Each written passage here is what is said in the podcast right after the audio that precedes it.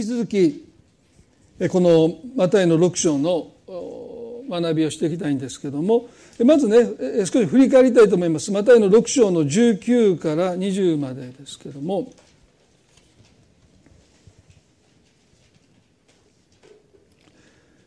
マタイの6章の19から20自分のために地上に宝を蓄えるのはやめなさい。そこでは虫や錆で傷物になり盗人が壁に穴を開けて盗みます。自分のために天に宝を蓄えなさい。そこでは虫や錆で傷物になることはなく盗人が壁に穴を開けて盗むこともありません。先週私たちはこの宝という言葉の持っている意味をね単なるお金ではない、まあ、聖書は基本的には蓄財して将来に備えてお金を蓄えることを知恵と教えますのでまあここで決してイエスがそういうことお金を貯金したらダメだとおっしゃったんじゃなくて、ま、宝っていうのは自分の命と交換してもいいと思えるものをこの地の中にこの地のものの中に見出してはいけないとおっしゃった。どんな大切なものも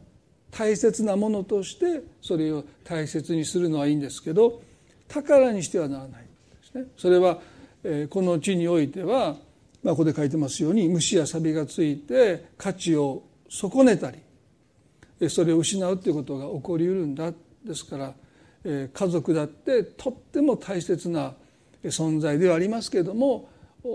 宝としてはならない。それを失った時にもう私には生きる価値がない生きる意味がないとそう絶望することがあってはならないという意味ですよね。で天に宝を蓄えるとは、まあ、この三条の水君の前に施しを隠していくということにも関係していますよね。まあ、必ずしもこの地において、まあ、報いを、まあ、受ける時は受けていいんですけどねでも時に隠すということも大切だそれは天に宝を積むということは私たちの心を天に向けさせてくれるからだ、ね、まあ岩渕誠さんがですね、まあ、お子さんを幼い時に天に送った時に天国が近くなったっていうそういうお話をなさったですけどやっぱり大切な方を天国に私たちが送る時に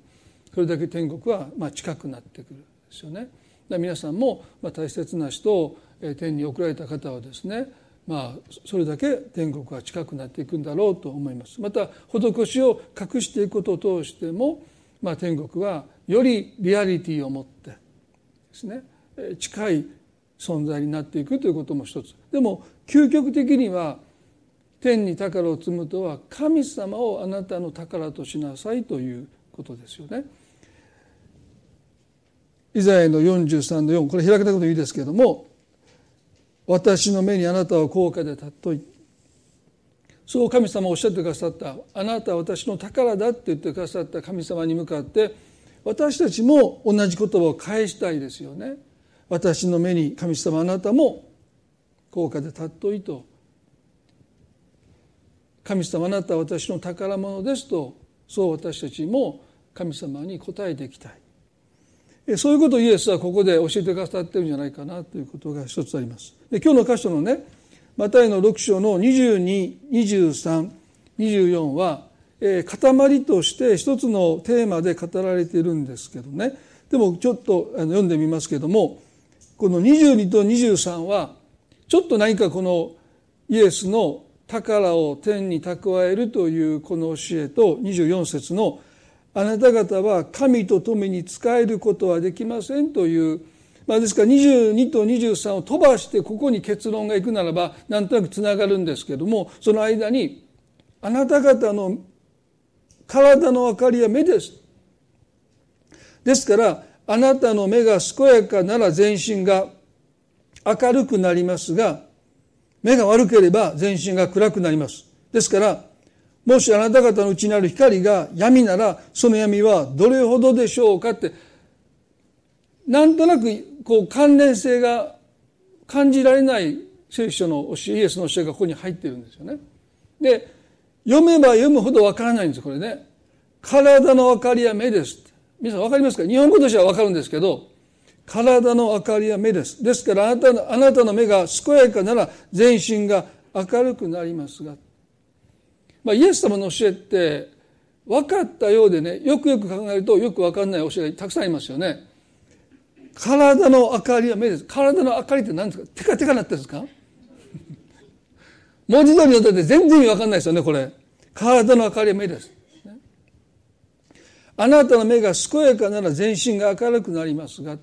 目が健やかだったらテカるんでしょうか？あの人抱えてんな、ね、どういう意味なんでしょうかね？ここで聖書は体というのは、ね、まさに私たちの生活の場すなわち私たちの生活そのものあるいは人生と言ってもいいと思いますね。ですから私たちの人生の明かりすなわち希望は目にかかってる。でこの目とは何かというと肉眼ではなくて物事を見る視点あるいは見方だとおっしゃった。ですからイエスの言葉はこうやってこういうふうに読めると思うんですね。私たちの人生は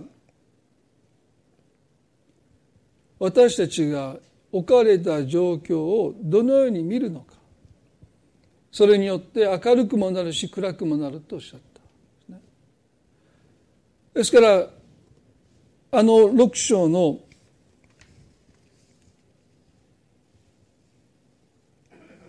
イエス様があなた方の宝のあるところにあなた方の心もあると心を取り上げられましたけど22節では目を取り上げられた。んですね私たちのものの見方によって私たちの人生は希望であふれるしあるいは失望や落胆絶望に覆われてもいくんだということをおっしゃってる。なぜそれがこの宝を蓄えることあるいは神と共に使えることができないという究極の選択をイエスが迫っておられるこの教えの中でこのことがなぜ取り上げられたかというとですね。この、えー、皆さんにも何度も分かち合っている聖書の箇所であのモーセに率いられてエジプトを出た民が約束の地の手前に宿営した時に12部族いましたので各部族からリーダーが選ばれて40日間ですね約束の地を偵察する、まあ、スパイ活動をして地を生き巡って報告を携えて戻ってきた箇所がありますね。まあ、あの箇所を何で読んでもですねこのカレブとヨシアの2人と10名の石膏たちこの偵察隊のメンバーの意見が全く対決しますよね。真っ向から対決することになりました。で彼らはね同じ時期に同じグループで40日間共に過ごして同じものを見ているのになぜ意見が真っ向から分かれたのか、まあ、それが実際イスラエルの明暗を分けたわけですよね。だこの割合が違っていればもし10年10人の者たちがカレブやヨシアが見たようにもしあの約束の地を見ていればですねイスラエルのある意味で歴史は変わったと思いますね。でも残念ですけど2対10でしたから、ね、まあ10人の石膏たちの意見が通ったわけですよね。民数記の13章の中にその報告が記されています。民数記の13の27ですね。彼らはこんな報告をしました。私たちはあなたがお使わしになった地に行きました。そこには確かに乳と蜜が流れていますそしてこれがこの果物です彼らはその地が非常に肥沃な土地だということは証言しますあの乾燥地帯あの砂漠地帯でその地は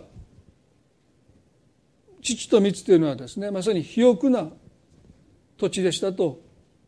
でもその後に28から29の中でただ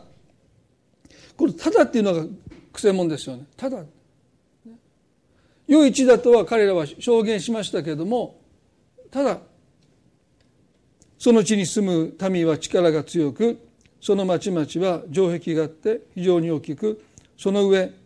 そこでアナクの子孫を見ました。アマレク人がネゲブの地方に住んでいてヒッタイト人エブス人アモリ人が山地にカナン人が海岸とヨルダンの川岸に住んでいました。彼らはその地は確かに約束通り良い地だったと証言しましたけども、まあ、たくさんの強い住民が住んでいた。でここまでは何の問題もないんですね。モーセがその地にどのような住民が住んでいるのかよく調べなさいと言いました。ですからここまで彼らが報告したこと自体は問題でないんですけどもその現実をどう見たのかということです聖書は私たちに現実逃避。あるいは過度の楽観視。あるいは現実から目を背けることを教えません。信仰とはそういうものではないですね信仰とは現実を直視する勇気を私たちに与えてくれるものではないとですねそれは信仰ではないと思いますね。時々信仰は弱い人の一つの逃避ですね現実から目を背けてるっていうふうに、まあ、宗教をそのように非難されることがあるかも分かりませんが、まあ、確かにそういう面はあると思いますねある一つの宗教の中においてですね。でもキリスト教の信仰というのは現実を現実として直視することを励まし促し支えていくものであると思いますね。ですから彼らがその地をありのままで見る。良い地であるけども問題もある。いやかなり深刻な問題を抱えている。その地には到底自分たちでは手に負えないかなわない敵が住んでいます。でここまではですね全くもって問題はないんですけど、まあ、それをどう見たのかその現実をどう見たのかっていうことがまさにカレブとヨシアと10名の石膏たちの意見が対立した原因だったと思いますね。同じ現実を見てるんです。でも見方が全く異なったということですよね。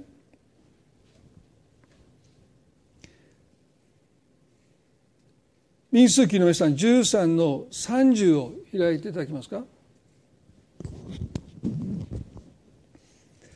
民数記の13の30でその時カレブがモーセの前で民を沈めていった。私たちはぜひとも登っていってそこを占領しましょう。必ず打ち勝つことができますと言いました。ここでね、民を沈めていったということは、この10人の石灰たち、石膏たちの報告を聞いた民は騒ぎ立ってる。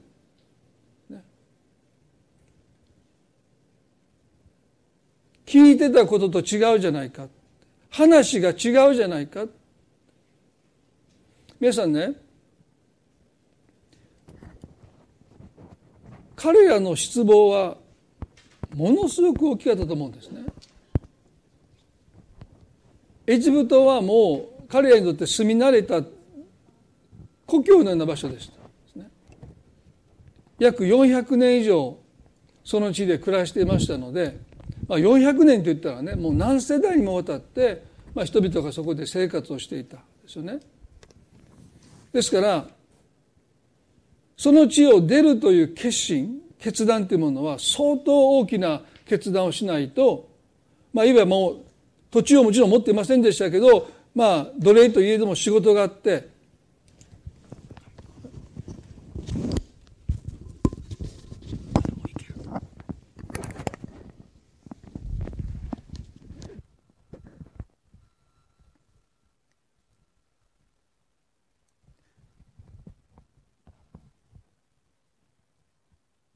仕事もあってそして家族がいて人間関係があって全部手放して財産こそ所有してませんでしたけど、まあ、いろんなものをそこに残して約束のうちに行った彼らにとってですね耳にした現実は彼らの期待を裏切っただけじゃなくて話が違うじゃないか。騙されたと思ったでもそのその彼らの心の動揺を知ったカレブはですね民を鎮めていました。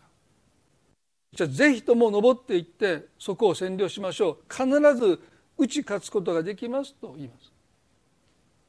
でも30節ではしかし彼と一緒に登っていった者たちは言ったあの民のところに攻め登れないあの民は私たちよりも強いと言いました。まあこれも実に言ってることは間違いじゃない。ですね。勝てる相手ではないのは現実です。ですからあの民は私たちよりも強いというこの言葉は間違った嘘の誇張した報告でもない。その通りなんですよ。それが現実でした。良い土地だけども自分たちよりも強い敵がそこをまだ支配している。でカレブとヨシアもその現実を見ていないわけじゃないんですよ。見ていないわけじゃなかった。でも明らかに10名の石膏たちとは全く異なる視点で異なる見方でその現実を見ていたんだということです。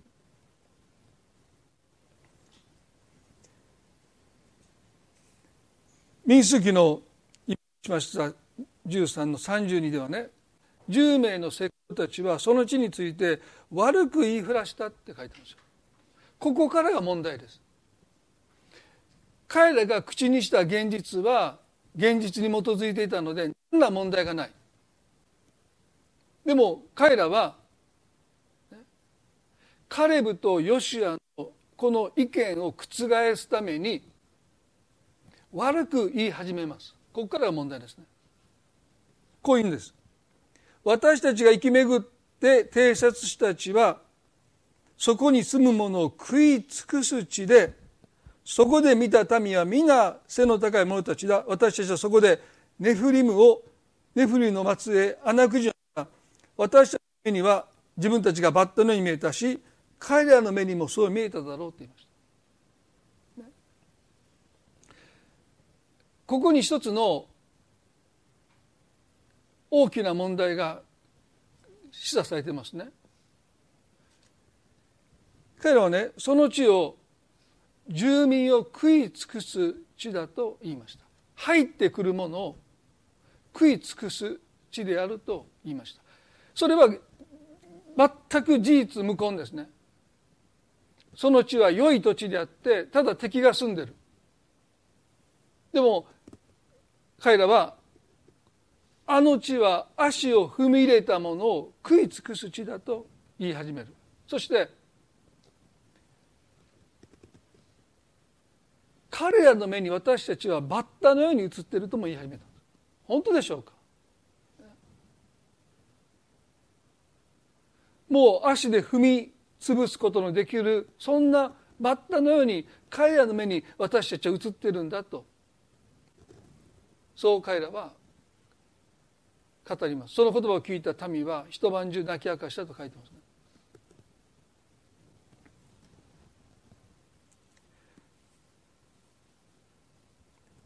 民主主義の14章になるとカレブとヨシアがもう一度民を説得しようとして7節で私たちが巡り歩いて偵察した地は素晴らしく良い地だった。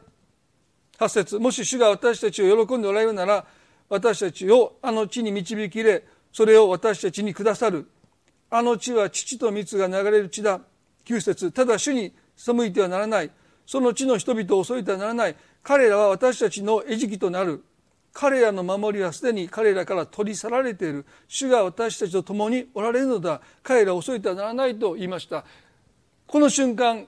民は意志を持ってカレブとイシアを殺そうとしたと。書いてる。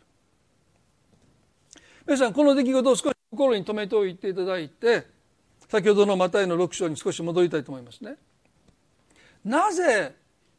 そんなふうになってしまったのか。なぜ約束の地の目前まで来ていながらその地に入っていこうと励ますカレブとシアを民は殺そうとしたのか。何がこの民の明暗を分けたのか。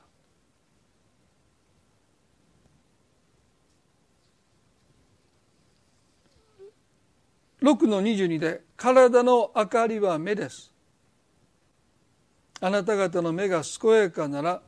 全身が明るくなります」とあります。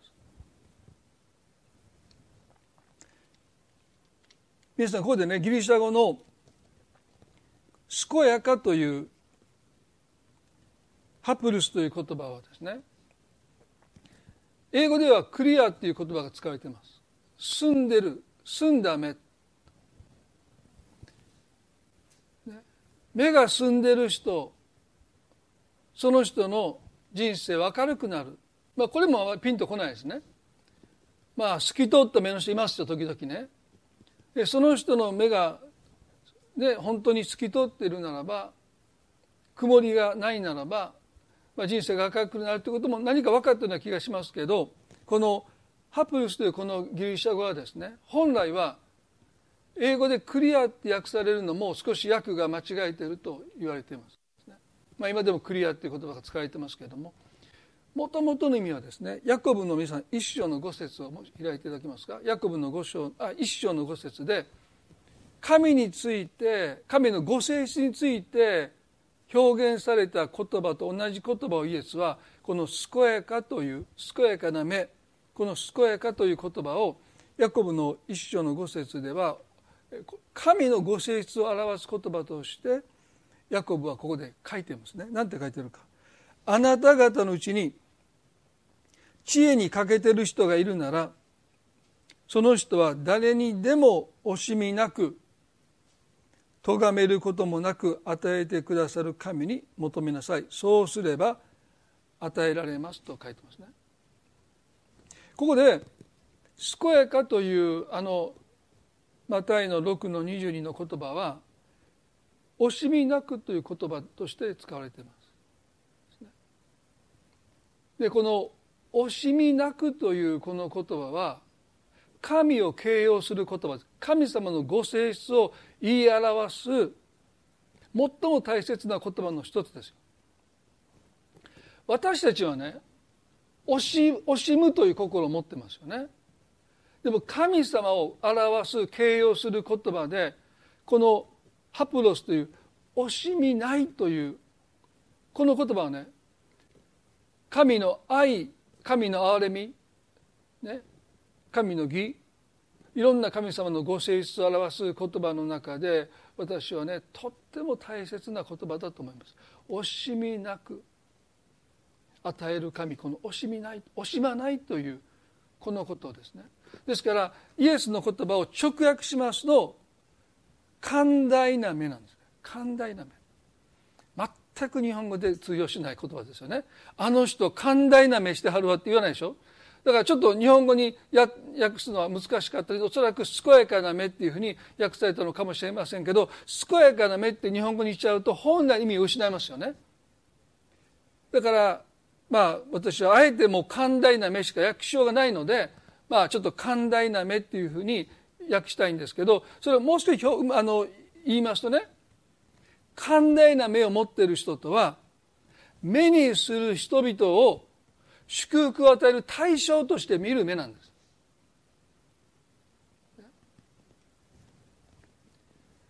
イエス様がおっしゃった健やかな目そのような目を持つ人の人生は明るくなるっておっしゃったのはですね私たちが出会う人々や今置かれている社会を祝福の対象として見ているかどうかそこに私たちの目の健康度が測られるってことです。ですからもし私たちが健康な目を持ってれば私たちは人を見た時にその人を搾取の対象ではなくて当然ねまあ今あのねカルトの問題が出てますけどお金持ちの人しかターゲットにしないって言ってましたね。僕はあの独身の時にあのテストを見ていいですかってあのその人来られましたけどね。部屋を見た瞬間出てきましたよね。多分見られた瞬間ですね。なんで僕を騙僕を騙してあの会員にしても出ていくものないですからね。でしょ？だから「何ですか?」って開けてパッと開けた時に手相を見るって言ったのに。多分部屋を見て 今から思えばですよ。別に強く断ったわけじゃないのに。あ結構です。何かおっしゃった覚えてませんけどなんか何も理由もなくあの帰っていかれたんでね。なんでテストを見るって言ったのに見ないで帰っていったのな。なんか霊的に僕はなんかすごくねあったのかなと一瞬思ったんですけど今から考えるともしかして部屋を見て何もなかったんだよ当時ね独身の時は。でそれでもうあこの人伝道の対象会だって思われたのかもしれませんけどでもね露骨ですよね話聞いてるとね。だからまあそれはもうそういう意味ではもうもう悪い目なんでしょうね。でこのイエスさんおっしゃった健やかな目っていうのはですね祝福の対象として見るそれがそうあればあるほどその目は健やかになっていく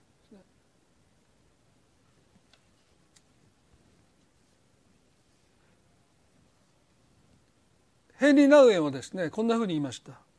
「嘆きは踊りに変わる」という本の中でねイエスは人々のためにあイエスは人々のために関わったのであり自分のためではありません。最も心理学的な言い方をすれば彼は下心かっこインテンションなしに関心アテンションを向けたのです。まあうまい言い方ですよね。人を見た時にイエスは下心を持っておられなかった。関心を持っておられた。悪い目は下心ですよね。この人から何を得れるのか。でも関心はこの人に何を提供できるのか。この人にどんな貢献ができるのか。この人の必要をどう満たしていけるのかが関心ですよね。ですからキリストの中にあったのは下心ではなくて関心だった。そしてこういうんです。イエスの問いはどうしたら私が満足するかではなくどうしたらあなた方の真の必要に応えることができるかでした。人々を搾取あるいは何かを得る対象ではなくていかに私がこの人に貢献できるかこの人を祝福できるかとイエスはいつも問うとられたんですね。名前はこういうんです。そしてこれはイエスが自分は父なる神から関心を寄せられているという深い満足感深い親密感があってこそ可能なことですまあ、ナウエが言ってることが全部正しいと思いませんがイエスがご自身を惜しみなくですよね命さえ惜しまずに与えてくださったその秘訣がどこにあるかというと父なる神様がこの私に下心ではなくてですよこの人を利用してこの人をこき使ってご自分の栄光を得ようとするんではなくてこの人にどうしたらご自身を与え尽くすことができるのかということをいつも考えていてくださる。それが関心を持つということの本来の意味ですよね。どうしたらこの人に私の持てるものを与え尽くすことができるのかといつもいつも機会を伺ってる。そういう関心を神様がこんな私に向けてくださってるというその満足感がイエスの中にも惜しみなく与えるという人々を見て、ね、どうしたらこの人に私は自分の持てるものを与えることができるのかだからイエスはね私が来たのは仕えられるためではなくて仕えるためだいや自分の命をね、贖いの代価として与えるためであるとおっしゃったのはそういうことなんだろうと思うんですね。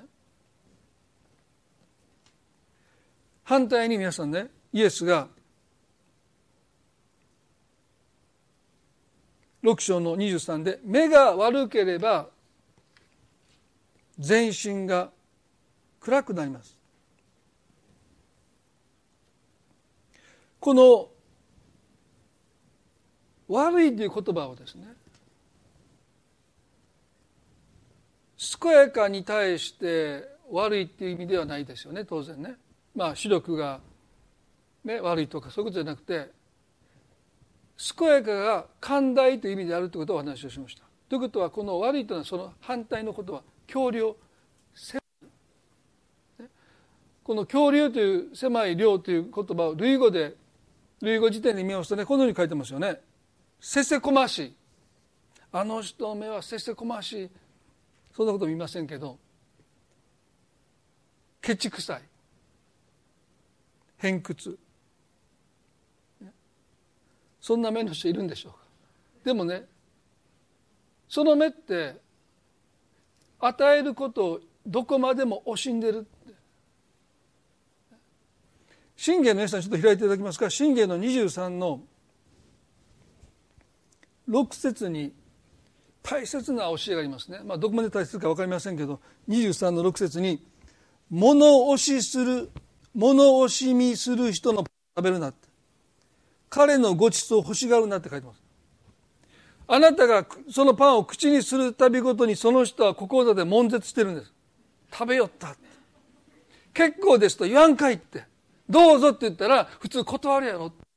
あいいんですかって言った瞬間その人はもう心の中で皆さんが口にするたびごとにもがいてますよ。この人ねもう礼儀知らず、ね、普通は結構ですって言うんやろ。ってそんなつもりで言ったんちゃうのに、ね、何食べとんねんってで完食なんかしたらもう俺の分私の分まで食べよったって言ってもう過去を残しますだからだから信玄のこのねその教えはねとっても大切ですよね。物惜しみする人のパンを食べるな食べたらダメですよ。もうあ美味しかったなんて言ってダメですよ。私が美味しかったというものはなんてあんたが食べて美味しかったって言うんやっていうね。怒りを買いますからね。ですからまあ強量ね。目が悪いとはそういう人のことなんだ。与えることを喜びとしないで与えることによって自分が搾取されてると感じる人。皆さんねなぜイスラエルの民は約束の地を見た時に住民を食い尽くす地だと言ったんでしょうかなぜあの地は父と蜜が流れている私たちを祝福し私たちを潤し私たちを豊かにしてくれる地だと彼らは言わないで私たちを食い尽くしていく地だと言いました。ね、皆さんねもし私たちが、この橋梁というか人を、そのように見ていきますと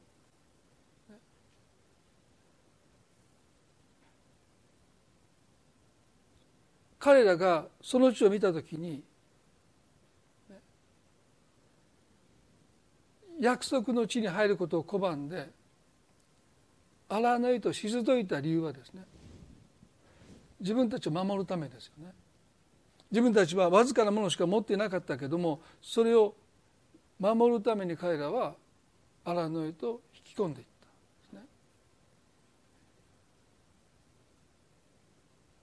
悪い目を私たちが持ってしまうと人が私のものに関心があってこんなに優しくしてくれるのは何か魂胆があってもちろん中にはそういう人もいるかもわからないので私たちはね鳩のように素直で蛇のように里帰りなさいというあのイエスの言葉を忘れてはならないと思いますね。もうずっと鳩のように乳母でポッポポッポ言ってたらですね騙されますからこっちこっちこっちって餌がこうやられてね網のとこにピッて引かれて網にはまってしまうことがありますからやっぱりね。だから時には蛇のように里があることも必要なんですけどでも基本ですね基本一般的基本に私たちはね人をそう見ていないかどうか。彼らは約束の地をね私たちを祝福する地と見なさないで私たちを搾取する地だって言って自分たちの持てるものを守るために荒野へと逃げていった。40年間もそこで彼らを閉じこもっていたんですよ。全くの誤解でしょう。安息の地は彼らを潤すために待ってたんですよ、ね、彼らを満たそうとしてずっと到着を待っていたのに彼らはその地を住民を食い尽くす地だ。でもねそれは彼らの実はね視点だったんです。彼らのものの見方だったんですね。カレブとヨシアをねこの民は石打ちで殺そうとしましたよね。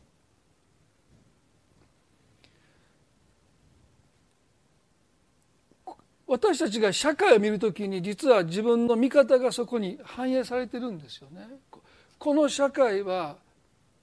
ね、私を祝福する場所ではなくて私を苦しめる場所なんだとそう私たちがそう見てしまうのは実は私たちの見方がそうなってる。もし彼らが人々を状況祝福の対象として見ているならば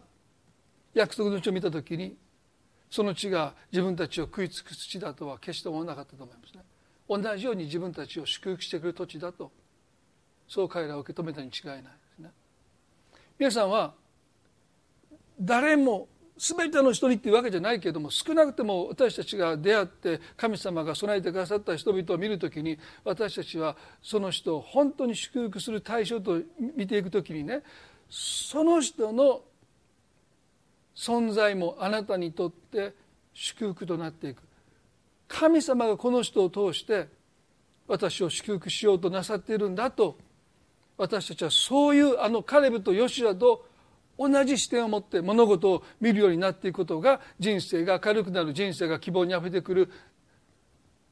理由なんだということを聖書は教えている。どれほど私たちは神様が第三者を介して私たちを祝福しようとするその祝福を拒んでいるんでしょうか結構です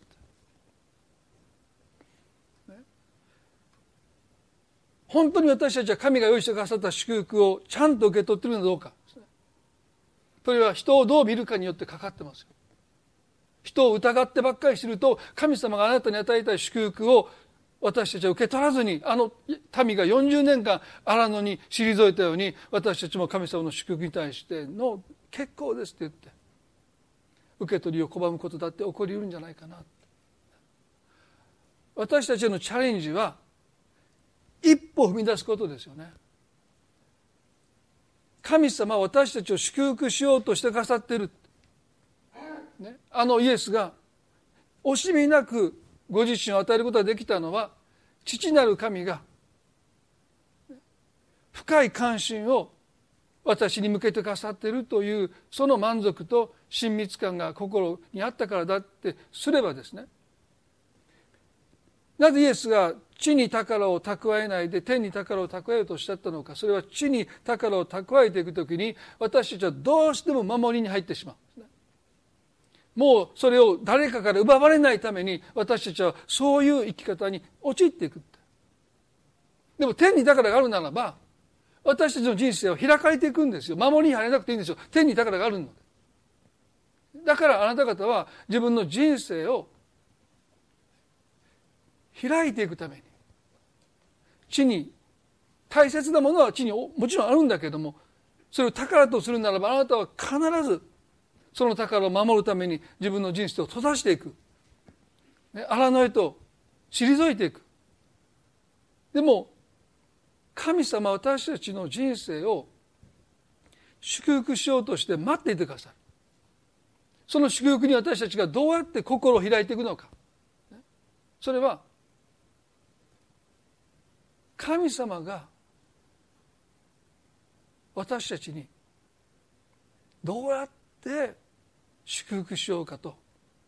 その機会をいつも伺っていてくださっていつも関心を向けていていてくださっているその眼差しに私たちが気づいていく。でもし私たちが人に対してそういう眼差しを向けていないとするならば神様がそんな眼差しを私に向けていてくださっていることは到底信じれない。神様も同じような眼差しを私に向けておられるとどこかで私たちは思うようになっているさんだからイエスはねもしあなたのうちにある光が闇ならその意味はどれほどでしょうかと言いました。どういう意味なんでしょうか。もしあなたのうちにある光私たちはね光を持ってるんですねクリスチャンはね。でこの光とは何かというと神様の真実のお姿です。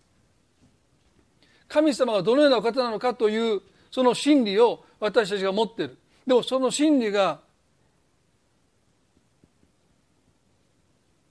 闇ならとおっしゃった、ね、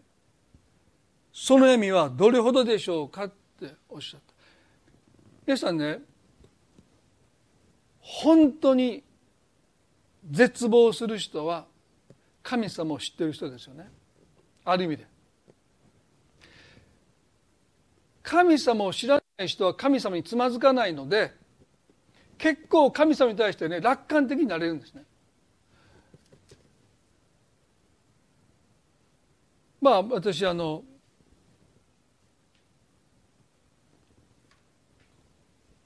サウナで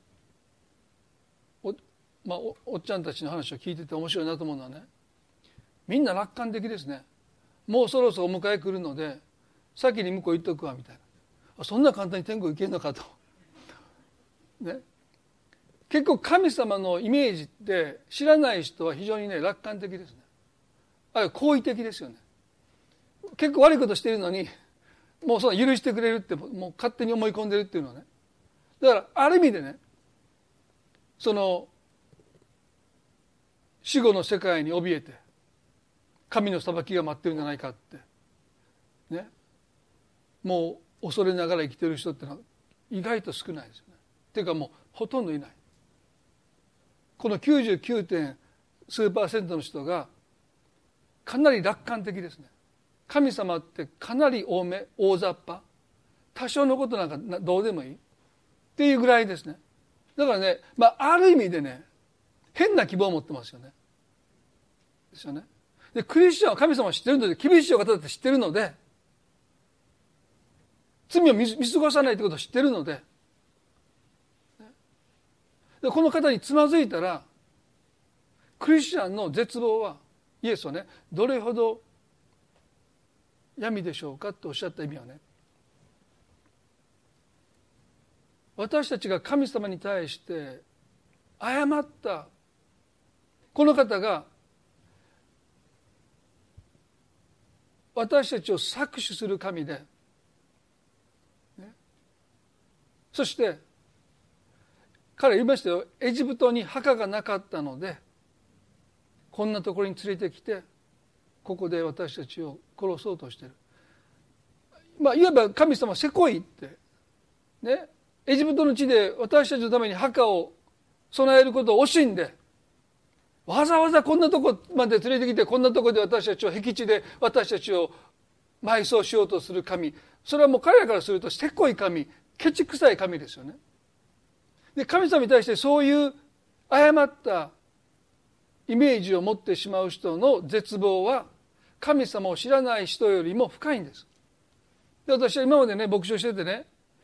クリスチャンじゃない人が神につまずいて絶望して相談に来た人は一人もいません。で知らない人につまずきようがないですからね。でも神様を知っている方が神様につまずく時に神様が愛だと思ってたのに愛と思えない出来事を経験した時の一つのつまずき一つの絶望はねかなり深いですよね。信頼していたのに裏切られたというこの絶望はクリスチャンの魂に本当に暗闇をもたらしますよね。だからイエスはここでねそうならないためにも本当の神様のお姿。それは惜しまないお方なんだ。その神様の本当のお姿を心に持っている人は逆に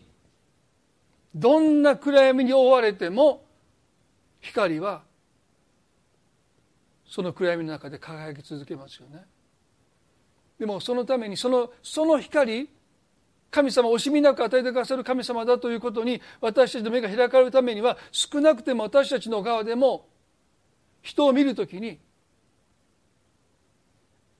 健やかな目で見るその人を祝福の対象として見ていくというそのこととこの地に宝を蓄えないことがそこでつながってるんですね。この地に宝を蓄えていくならば全てが敵に思えてくる全てが何か私のものを奪おうとしているものに見えてくる。で私たちはその宝を天に蓄えていくときに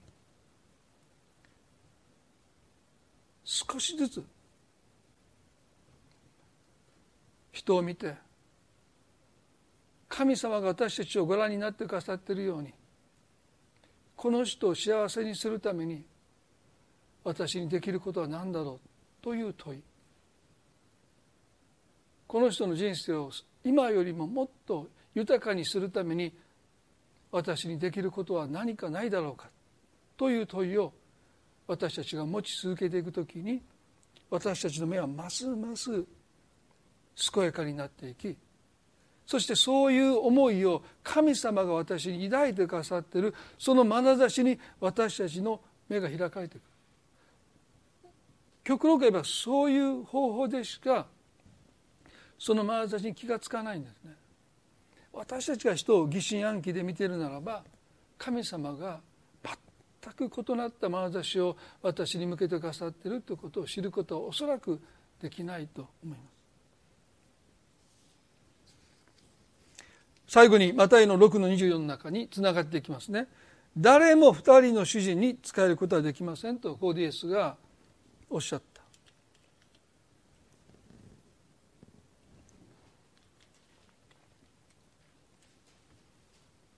一方を憎んで他方を愛することになるか一方を重んじて他方を軽んじることになります。あなた方は神と富に仕えることはできませんとおっしゃった。ちょっと極端な感じがしますね。一方を憎んで一方を愛することになるとおっしゃった。もうちょっと中立的に愛するか憎むかというちょっと両極端のようなことをイエスはなぜおっしゃったの？それはねここで愛するという言葉をイエスはアガパオという言葉を使われた。これはアガペの名詞の動詞ですね。アガペというのは名詞ですからアガパオというのはこのアガペの愛で愛するという動詞ですよね。でそれは自分の命を与えても惜しくないという愛。それがアガアガペです。そしてアガパオは実際にそうすることですよね。神は私たちにアガペの愛を持っていただけじゃなくてアガパを十字架の上で実際にその愛を示してくださった。それで愛が分かったって書いてますよね。ですからこのアガパオという言葉は、ね、私の命と引き換えてもいいというあの宝のこととつながってくる、ね、もっと言えばそのために死んでもいいと思えるぐらいに自分の一部あるいは自分の全てとしてそれを愛してる。それがアガパオの持つ言葉の意味ですよね。だからイエス様神様があなたは私めに高価で尊いというのは口先ではなくてその愛を十字架の上で行いとして表してくださった。本当に死んでくださった。言ってるだけで誰でも言いますね。あなたは私めに高価で尊いよ愛してるよ。世界一愛してるよって言ってもそれは多分世界一愛してるっていうことはまあそれはね一つの表現かも分かんないけどアガパはそれを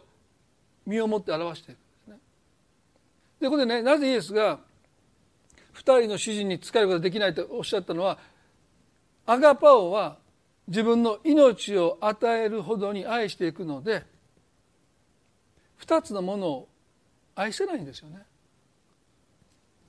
だからこれは結婚の愛にも例えられますよね。結婚の愛は一人の人を愛するということですね。で一人の人を愛するということはどこかでそれ以外の人を愛さないいやもっと言えば憎んでいくって、まあ、イエスのこの憎むという言葉は日本語では分かりにくいんですけど排他的にその人に愛をかもうこのかけらもあげないっていう。でしょ？だから結婚によって一人の人を愛していくということの裏側はそれ以外の人にもうかけらほどの愛も与えない。いやいいじゃないかちょっとぐらい与えてもダメなんです皆かけらも与えたら。いやいやもう十分愛してるので ねちょっとぐらいいいんじゃないかとおすと分けってそれダメですよね。かけらも与えない。それが憎むっていうことなんですよ。お願いされて懇願されて嘆願されて頭下げられても心を閉ざしていく、ね、だから私たちが神を宝とするかそれ以外のものを宝としていくのかによってやがて私たちの愛はアガパオの愛になってもうそれにそのためなら私の命を捧げてもいいと思えるほどにそれらのものに私たちが所有されていくってことなんですよ。だから主人って言葉イエスが使ったのはやがて神に所有されるか神以外のものに私たちは所有されるようになっていくんだとおっしゃった。神とそれ以外のものにこの一つの身である私たちが両方から所有されることができないともうこれは戒めではなくてね事実を語っておられるということですよね。でなぜこのことをイエスが最初におっしゃったかというと神に私たちが愛を注ぎ宝としていくときに神をアガパオの愛で愛していくイエスがねヨハネに私をアガパオで愛しますかと言われた時にフィレオで愛しますと答えた箇所を皆さんご存知ですよね。彼らは無理だってまだそこまでできないって言いました。でもやがて彼はイエスをアガパオの愛で愛していくんですよね。彼も殉教の死を遂げていきましたよね。だからやがて私たちは今は無理かも分かんないけどそこに愛を注いでいく時にそれを宝としていく時にやがて私たちは神を自分と同じいや私の一部いや私の全てとして愛するようになっていく。その時私たちはどうなるかというとこの方の惜しみないというご性質を身に帯びてくる。神様をどれほど私が愛しその神に私が所有されているかということを何で測るかというと惜しみない心なんです。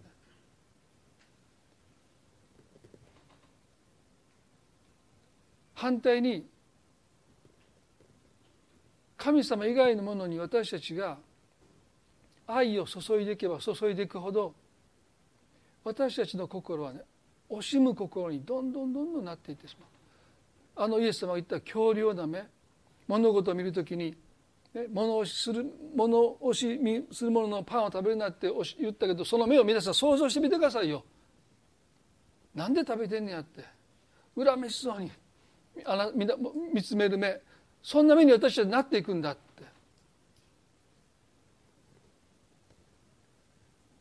神と富とに仕えることはできませんというこの言葉を私たちはね今朝もう一度受け止めて。もう一度神様私たちと宝としていきたいでしょうね。それは私たちも惜しみなく与えるものに私たちも変えられていく。それは神を宝としている人の身に起こる技です。そしてその時にその人の人生は明るくなるというのはねその人の人生は希望で溢れてきますよ。そうやって私たちは希望の中に歩ませていただけるんだということをね今朝もう一度覚えていきたいなと思います。最後にローマの8の30にお読みします。ローマの8の30に私たちすべてのためにご自分の御子さえも惜し,、ま、惜しむことなく死に渡された神がどうして御子と共に全てのものを私たちに恵んでくださらないことがあるでしょうか。このパウロの確信は神を惜しみなく与える神だという光を内側に持っている告白ですね。今朝皆さんどうでしょうか？皆さんが心に持っている光は惜しみなく与えてくださる神でしょうか？御子さえも惜しまずに与えた神は何を惜しまれるでしょうかってパウロは問うてる。一言お祈りしたいと思います。恵み深い私たちの天の地の神様。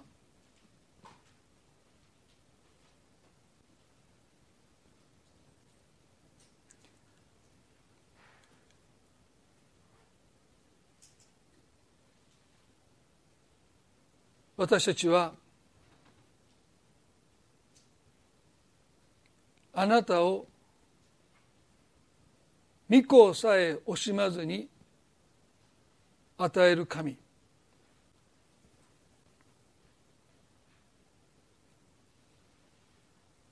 その神の真実なご性質を光として心に持っているでしょうか。それとも神は私たちの大切なものを奪う神でしょうか。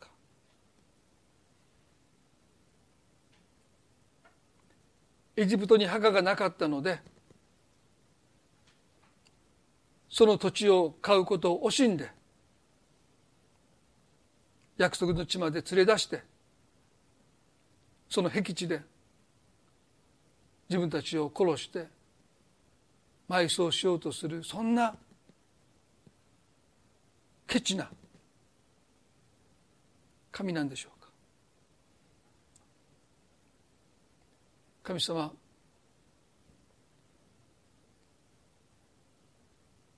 御子さえ惜しまずに与えてくださった神はもう何も惜しむものが残っていません。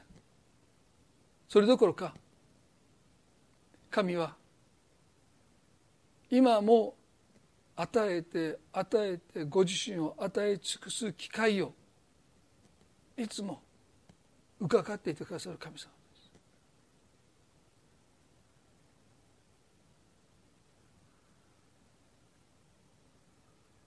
もし私たちのその光が曇ってるならつまずいて輝きを失ってるなら神様どうかその曇りを取り去ってくださりあなたへのつまずきをどうか取り去ってくださるように祈ります。そして私たちが目にする人々を祝福する対象として私たちが見ることができることも私たちに教えてください。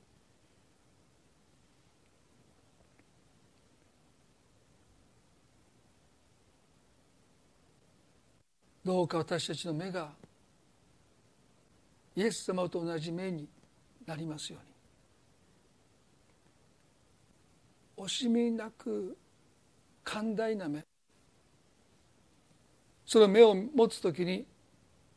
私たちはあなたがその目を眼差しを私たちに向けてくださっていることに目が開かれる。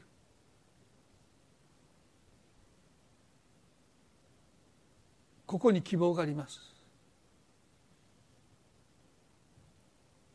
絶望深い絶望も起こりうるしどんな暗闇によっても消えない希望の光を持つこともできる。あの約束の地は神様がこの民を愛し民をそのイスラエルの民を祝福しようとして用意してくださった土地です。そこには希望があふれている。神様今私が見ている現実は確かに厳しいかもしれない。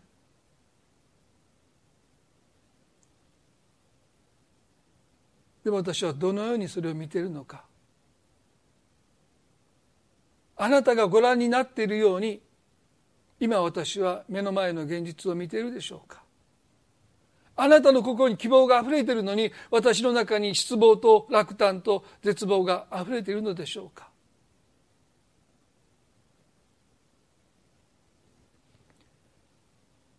神様あなたがご覧になっているように今私が直面している現実を見ることができますように。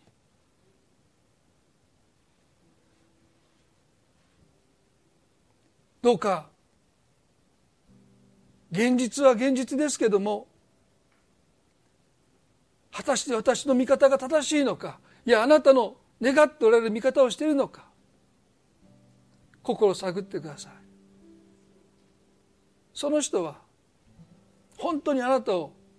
苦しめようとする人なんでしょうか。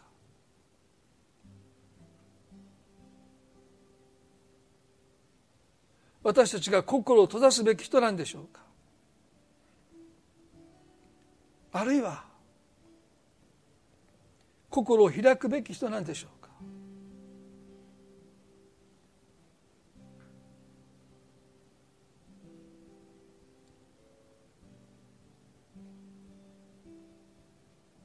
神様私たちを恐れて退くのではなくて信仰によって約束に入っていく民でありたいと願います。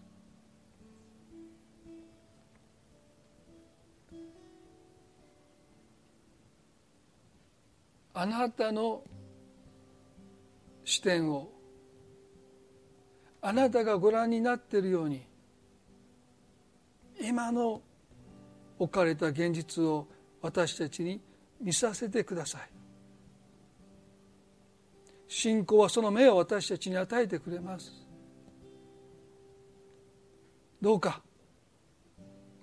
今一人一人がその信仰の目をあなたから頂いてもう一度しっかりと見ることができるように助けてください。イエス様この礼拝を覚えて感謝いたします。この1週間の歩みをどうか覚えてくださってどうかお一人一人と共に歩んでくださり祝福し守っていてくださるように祈ります。愛する私たちの主イエスキリストの皆によってこの祈りを見舞いにお捧げいたします。それではご一緒に賛美をしていきたいと思います。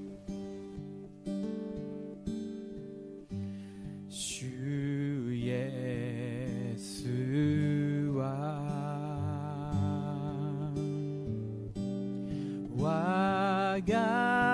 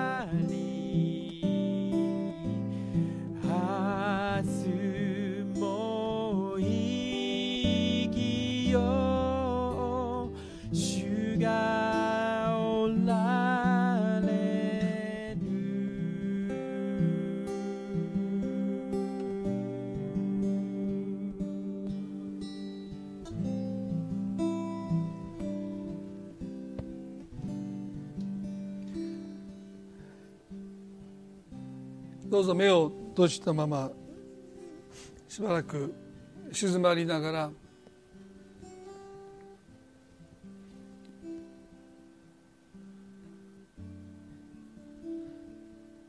今日のメッセージの中で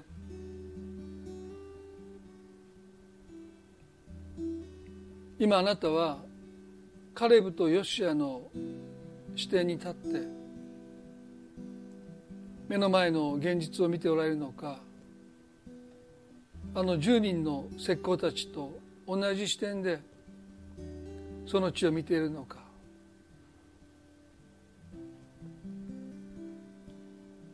どうか心を探られながら現実を変えることはできませんが見方を変えることを聖書は私たちに教えます。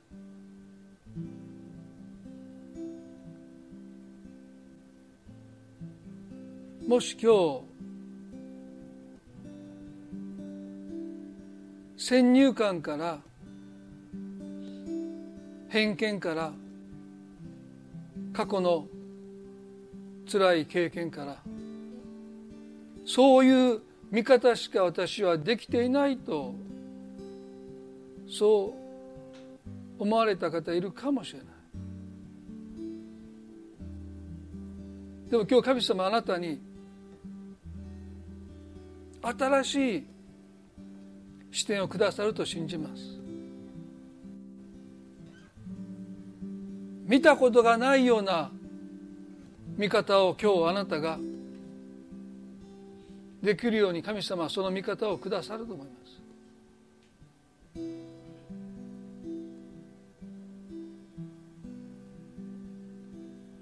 それは人を見る目かもしれないし今悩んでいる問題を見る目かもしれません。でも今日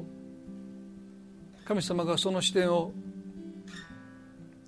私たちにくださるように短く祈りたいです。今日あなたがその視点が私に必要です。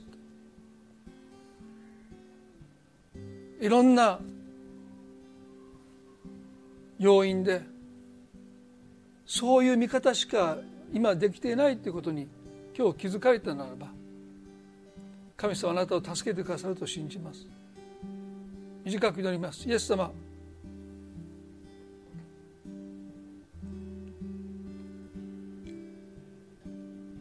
現実を見てため息が出ます。気落ちします。望みが持てない時があります。なぜこんな風にしか見れないのか。自分でもよくわからない時があります。でも今日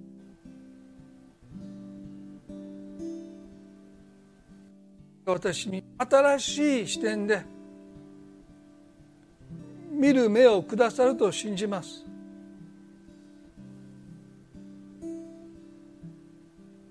現実は何も変わらないかもしれない。でもその現実を見るその新しい視点を今日あなたが私に与えてくださるように祈ります。人を全く異なった視点で見ることができるように過去のいろんな積み重ねいろんな痛みいろんな経験がもうそういう目でしか見れなくなっているかもしれません。でも神様あなたは新しい視点を与えてくださる。あの生まれつき目が見えなかった人に弟子たちは偏った見方しかしませんでした。彼の罪ですか漁師の罪ですか。でもイエスは神の技がこの人に現れるためだとおっしゃった。私たちにもその視点が必要です。どうか。何も変わらないって。どうせ変わらないって絶望してる諦めてる人がいるならば信仰の目を与えてください神様が私たちを祝福しようと待ち構えていてくださるそのあなたの本当のお姿に私たちの目を開いてくださるように祈ります愛する私たちの主イエスキリストの皆によってこの祈りを見舞いにお捧げいたします。